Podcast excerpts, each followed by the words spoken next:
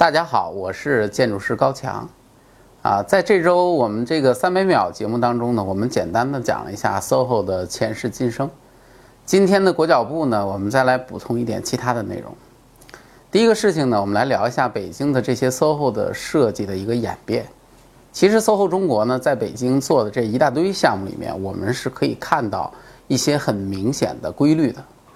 首先呢，这些项目里面有一部分项目是属于原创类项目，是 SOHO 中国的主要项目；还有一部分项目呢，其实是收购的烂尾项目。这类项目的背景呢，是因为北京的地价一路飙升，到了后来呢，即使是像潘石屹这样的地产大鳄，他也买不到地了。比如在一零年的一月，北京 CBD 核心地块中福地块的竞标当中，潘石屹与任志强一起炮轰这个竞标内定。结果该地块呢暂停上市，重新投标之后呢，潘石屹拿了九个倒数第一，最后也没有拿到地。一一年的七月呢，也是 CBD 的土地竞标，SOHO 中国以最高价投标三个地块，还是没有拿到。等等，还有很多次。那么其实你看，现在北京的土地拍卖，大多数的地王都是国企、央企背景的企业，民企其实是很少的，而且很多还都是联合，主要就是因为地价实在是太贵了。对于一个开发商来说，没地和没粮食没有什么区别。那不成啊，得按合同办呢。地主家也没有余粮啊。是啊，猪，他们家昨儿自个儿给吃了。所以没有办法，SOHO 中国就把目光放在了一些烂尾的项目上。由于受原来的条件限制，因为很多这种项目可能，比如说它有可能都已经建成了。那么这些项目的设计其实就属于改造设计。不过尽管如此，在老潘的天才的营销能力之下，这些工程往往一转手就能以几倍的价格销售一空，很是神奇。而对于那些原创类的项目，因为这类项目更能表达一个公司或者老潘和张鑫的开发理念想法啊，所以我们能从里面整理出 SOHO 中国产品的一个变化和规律。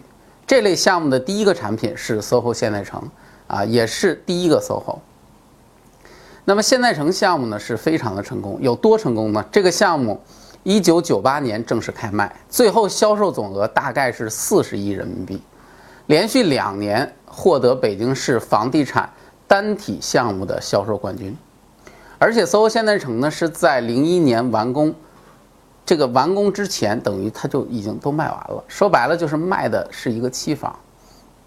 因为我以前曾经在现代城工作过几年，所以对这个项目呢还有一定的了解。这个项目在当时其实已经体现出老潘夫妻那种对于设计的与众不同的追求和想法，而这些想法呢，其实都在后面的 SOHO 的项目当中一点一点的发展完善。第一个呢，就是围墙的问题。其实现在中央提的开放街区的问题，现代城当初就想做成一个开放式的街区。作为从美国回来的张欣，包括思维很超前的潘石屹，他们一直以来就觉得项目不应该是封闭的。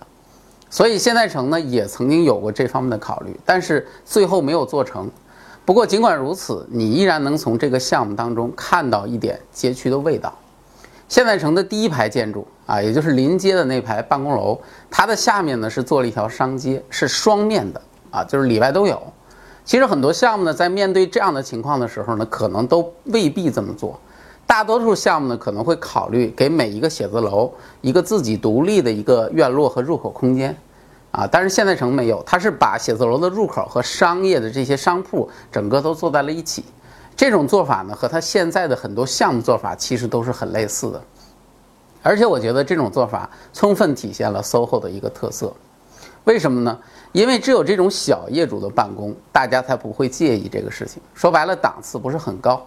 要是大业主，一栋楼就是一个公司那种，这种做法肯定是不行的。那么第二个呢，是关于建筑立面的事情。这个项目在立面的设计上开了一个先河，怎么理解呢？这个项目的前面的办公和后面的住宅的立面设计是非常统一的。虽然设计者其实是不同的人，这个在之前的住宅项目里是不多见的。为什么呢？一般的住宅立面，由于住宅的特殊使用功能，都会有住宅建筑的特点。比如说，你在一个城市里面走，你看满大街的这个建筑，啊，你只要看到这样的一些特征，你就会知道这是住宅。啊，外面呢有这种挂满内裤、袜子的一种阳台，乱七八糟。啊，还有呢，就是每一个宽度，每一个房间的这种宽度都是不一样的。啊，再有就是卧室呢，哎，都是一些小窗户，然后客厅呢都是一些大的落地窗，就很明显，整个立面呢相对来说其实是大小不一的。啊，而且外墙上往往还有很多挂的乱七八糟的这种户式空调、室外机，所以住宅一般和办公会区别比较明显。现在在一些住宅项目的设计当中呢，由于特殊的一个需要，比如说有的时候政府要市容市貌，你这个项目又刚好临街啊，所以就是现在实际上是出现了所谓的那种叫做公建化的住宅立面的设计方式。啊，因此从立面设计的这点可以看出来，老潘夫妻对传统的住宅立面其实从来就是不感冒的。说白了，对住宅就不感冒。虽然在中国的房地产开发企业里，绝大多数的开发商都特别喜欢住宅，因为住宅开发简单、风险小、好做、好卖、好挣钱。但老潘却始终对公建一往情深。当然，你也可以说公建类的利润高、挣钱多，但风险其实也很大。从这点也可以看出他们的能力所在。那么第三个呢，是关于建筑平面的问题。其实现代城的平面也没什么，说到底呢，就是采用了一个叫做共享的中庭空间。这个空间就是当时他们提的所谓的空中四合院。实际上，如果贴切一点的话，应该叫做空中大杂院。因为这个庭院呢，并不是谁家私属的，而是所有在这一层的大家公用的。这种做法的好处就是，这个空间给了邻里一个交往的空间。能够在一定程度上呢改善现有的高层住宅或者是办公这种大家老死不相往来的这样的一个状态，而且丰富了整个室内的空间形态。因为这个空间是几层通高的，在室内感觉的时候呢还是非常舒服的。坏处呢其实也很明显，就是这个东西呢会加大每户的公摊面积。说白了，这个又不是白送的，是要花钱买的。所以在销售为主的时代，像这种东西在后来 SOHO 的产品中就不再这么处理了。这也表现出现代城开发的时候，其实老潘他们应该是满怀激情，但是还是欠缺一些经验的。那么第四个方面是关于艺术的问题。我在三百秒的节目当中介绍过 SOHO 的来历，其中纽约的 SOHO 被认为是影响老潘的一个非常主要的 SOHO。不知道是不是真的，但可以肯定的一点，张欣对于艺术的追求极大程度的拉高了 SOHO 项目的一个规格。而这种追求呢，从现代城项目的时候就已经体现出来了。现代城的项目呢，它的每一个公共空间里面都放置了一件艺术家的作品，而整个项目的艺术策划是交给了当时鼎鼎大名的艾薇薇。啊，这当时张欣委托艾薇薇去负责处理这个事情，让他去组织艺术家来进行创作。唯一提出的一个要求就是希望每个艺术家创作的不是自己擅长，也就是不是自己。出名那个领域的作品，比如说你是画画的，你别画画，你可以搞个雕塑什么之类的，啊，那么艾薇薇呢，她是做了中间庭院的那个雕塑啊，他同时呢也组织了这个十几个艺术家做了一大堆的这样的一个艺术品，这个艺术品呢都摆设在了这个现代城的很多的公共空间当中。